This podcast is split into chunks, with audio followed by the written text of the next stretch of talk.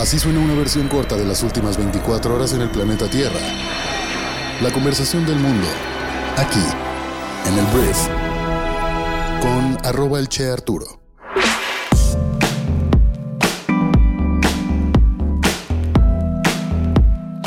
Buenos días, bienvenidas, bienvenidos a esto que es el brief para este viernes 25 de agosto. Yo soy Arturo Salazar, soy tu anfitrión y uno de los fundadores de Briefy y en este podcast vas a informarte con un resumen de las noticias que debes conocer el día de hoy para ser una persona bien informada. Hemos llegado al fin de semana, por fin al fin de semana y bueno, sin más que decir, vamos a comenzar con esto que es el brief. Arranquemos hablando de México y tenemos que hablar del señor Enrique Alfaro, que es el gobernador de Jalisco. Enrique el se reunió con la aspirante presidencial por el Frente Amplio por México, Xochitl Gálvez, pocos días después de romper con su propio partido que es Movimiento Ciudadano. Entonces los chismes andan con todo lo que dan. Aunque los detalles de la reunión no se han revelado, ambos políticos expresaron respeto mutuo y la importancia del diálogo para el futuro de México. Esta reunión tuvo lugar en Casa Jalisco y Alfaro, quien recientemente criticó a la dirigencia de su partido por actuar unilateralmente, recibió a Xochitl la neta con los brazos abiertos. En redes sociales el gobernador describió la reunión como un ejercicio productivo y extendió una invitación abierta a Galvez para considerar Casa Jalisco como su casa. Entonces, contexto, el encuentro llega en un momento en el que tanto Alfaro como Xochitl están replanteándose sus alianzas políticas.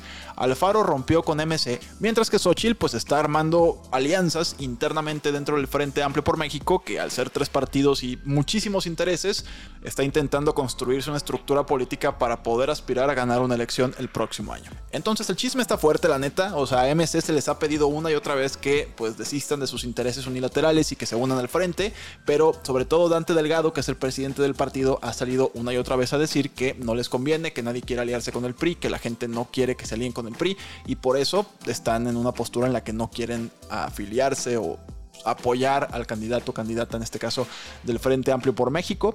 Pero vamos a ver qué pasa al final. La neta es que la mayor parte de los políticos importantes de Jalisco ya hicieron una declaración en la que apoyan a Enrique Alfaro, con lo que pues no están apoyando entonces a la dirigencia nacional.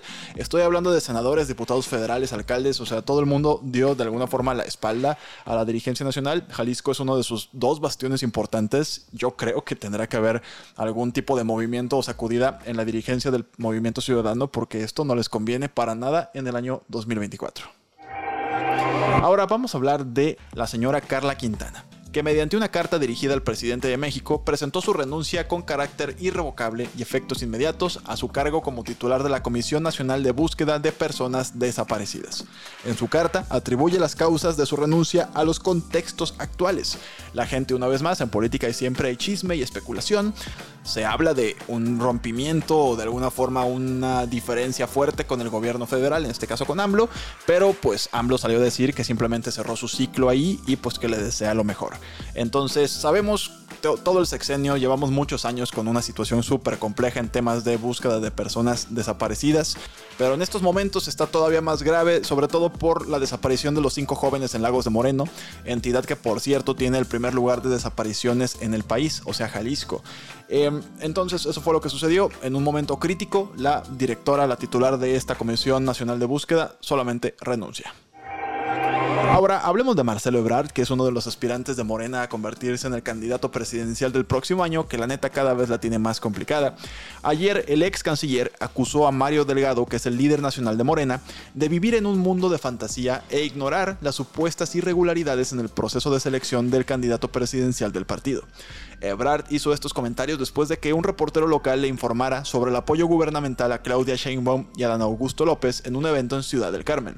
Entonces, el ex canciller aseguró que Delgado, o sea Mario, está desinformado acerca de lo que realmente está ocurriendo dentro del partido y le pidió al reportero que luego le dé algunos elementos para mandárselos al dirigente porque vive, en palabras de Marcelo, en Fantasyland, o sea, como una tierra de fantasía, y no sabe lo que nos estás diciendo, dijo Ebrard de manera irónica, la neta, o sea, sí aventó ahí la pedrada. Mira, Marcelo Ebrard está, la neta, creo yo, provocando problemas para el partido porque pues está reclame y reclame una y otra vez que hay un piso disparejo del cual ya se sabía en favor de Claudia Sheinbaum y la semana pasada me parece fue cuando alzó la voz y dijo sabes qué hay un desvío de recursos públicos por parte de la Secretaría del Bienestar en favor de Claudia Sheinbaum y no es justo y bueno esto me imagino seguirá sucediendo para vender yo creo cara a la derrota interna y pues que tal vez se salga Ebrard con un paquete mejor de compensaciones, hablando de un Senado, hablando de algo bueno para él y su futuro político, ¿sabes? Eso es la teoría, en un escenario en el que no rompe con Morena. Hay gente que sí dice que Ebrard va a romper con Morena y que luego se va a ir con Xochitl, porque Xochitl el otro día como que amagó con invitarlo a su campaña. La neta es poco probable, pero pues bueno, en estos momentos la verdad nada, absolutamente, pues nada es seguro. Vamos a hablar de las noticias más importantes del resto del mundo. Lo primero que voy a decir es cómo Vladimir Putin, el presidente de Rusia, envió sus condolencias a las familias de las 10 personas que murieron en un accidente de avión privado, un avión privado, en las afueras de Moscú este miércoles. ¿Por qué es importante este avión? Porque entre esas personas que murieron se encontraba Yevgeny Prigozhin, que es el jefe, o era jefe del grupo mercenario Wagner. En un discurso televisado, Putin dijo que Prigozhin era un hombre de negocios talentoso y que el accidente sería investigado. Según los informes, algunos funcionarios occidentales creen que una explosión a bordo del avión puede ser la responsable de todo esto. Prigozhin, si no lo sabías, encabezó un motín que luego lo abortó en junio y luego huyó rápidamente exiliado a Bielorrusia, ya que pues este motín era en contra del gobierno de Vladimir Putin, entonces tienes que irte rápido.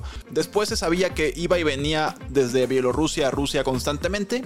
El lunes lanzó su primer video en meses, aparentemente desde algún lugar de África, y todo estaba bien, o sea, en teoría bien, pero la verdad diferentes agencias de investigación o agencias de inteligencia occidentales pues hablan de que esto fue un ataque por parte del gobierno ruso, un poquito en venganza de este motín, es lo que se dice.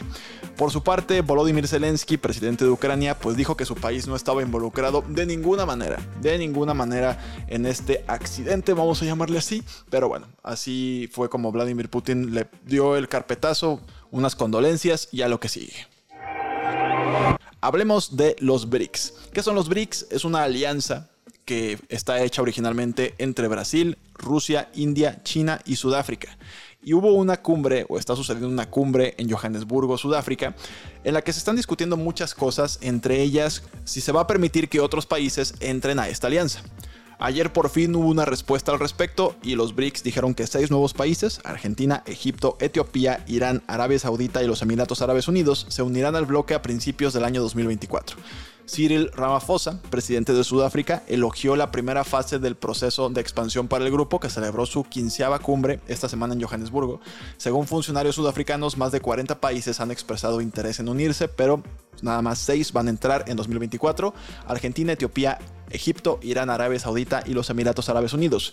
¿Para qué o qué quieren hacer los BRICS? Lo que quieren es tener un contrapeso con otras instituciones, por ejemplo financieras como el Banco Mundial o el Fondo Monetario Internacional, y quieren de hecho empezar a hacer cosas en sus propias monedas para quitarle un poquito de valor al dólar en el mercado internacional. Es un contrapeso, por supuesto China tiene mucho que ver, por supuesto India también quiere posicionarse y quitarle un poco de influencia a Estados Unidos. India, pues yo considero que es la próxima gran China, ¿sabes? Con una población súper joven, con una población que está tecnificándose. Yo creo que India, y además tiene más población ya que China. Entonces, India tiene mucho futuro y yo creo que van a tener un crecimiento apresurado. Posiblemente a costa de los derechos humanos, pero apresurado. Hablando de China, voy a hablar de cómo ayer anunciaron una prohibición inmediata de todas las importaciones de productos del mar procedentes de Japón, después de que los funcionarios japoneses comenzaran a liberar agua radiactiva tratada de la planta nuclear de Fukushima en el Océano Pacífico. Los funcionarios de aduanas chinos dijeron que estaban muy preocupados por el riesgo de contaminación radioactiva. Bueno, la Agencia Internacional de Energía Atómica pues dice que no existe tal riesgo, pero China es el mayor mercado para las exportaciones japonesas de productos de mar, entonces no sé si va a tronar el mercado de exportación de productos marítimos de China porque está totalmente, o sea, está totalmente prohibido con carácter inmediato cualquier producto japonés del mar a China. Siguiente punto voy a hablar rápidamente del primer debate republicano de precandidatos. Ocho aspirantes a la presidencia se enfrentaron en este primer debate antier, nada más que no alcancé a dar la nota por el tema de la hora. Seis de ellos dijeron que respaldarían a Donaldo, el expresidente más naranja del mundo, Donald Trump, si recibiera la nominación republicana, incluso si fuera condenado en cualquiera de sus cuatro casos penales. La neta ya póngale un oxo, háganle un sándwich, o sea, pues para qué están ahí si quieren apoyar a una persona a pesar de que fuera condenado. Entonces, Donaldo, que por cierto es el favorito, no fue al debate y la neta fue muy listo. Dio una entrevista a un señor llamado Tucker Carlson, que es un comentarista de derecha, y la transmitieron a través de X, anteriormente Twitter, y tuvo, yo creo que va a tener muchas más visitas que lo que tuvo el debate. Entonces el gran ganador que habló de lo que quiso durante el tiempo que quiso fue Donaldo. Ese güey ganó el debate. Ahora voy a hablar de un tema que a mí me encanta decir porque Luis Rubiales ha anunciado que presentará su dimisión como presidente de la Real Federación Española de Fútbol este viernes, o sea, hoy. Esta decisión viene después de la controversia generada por su comportamiento durante las celebraciones del Mundial Femenino de Fútbol.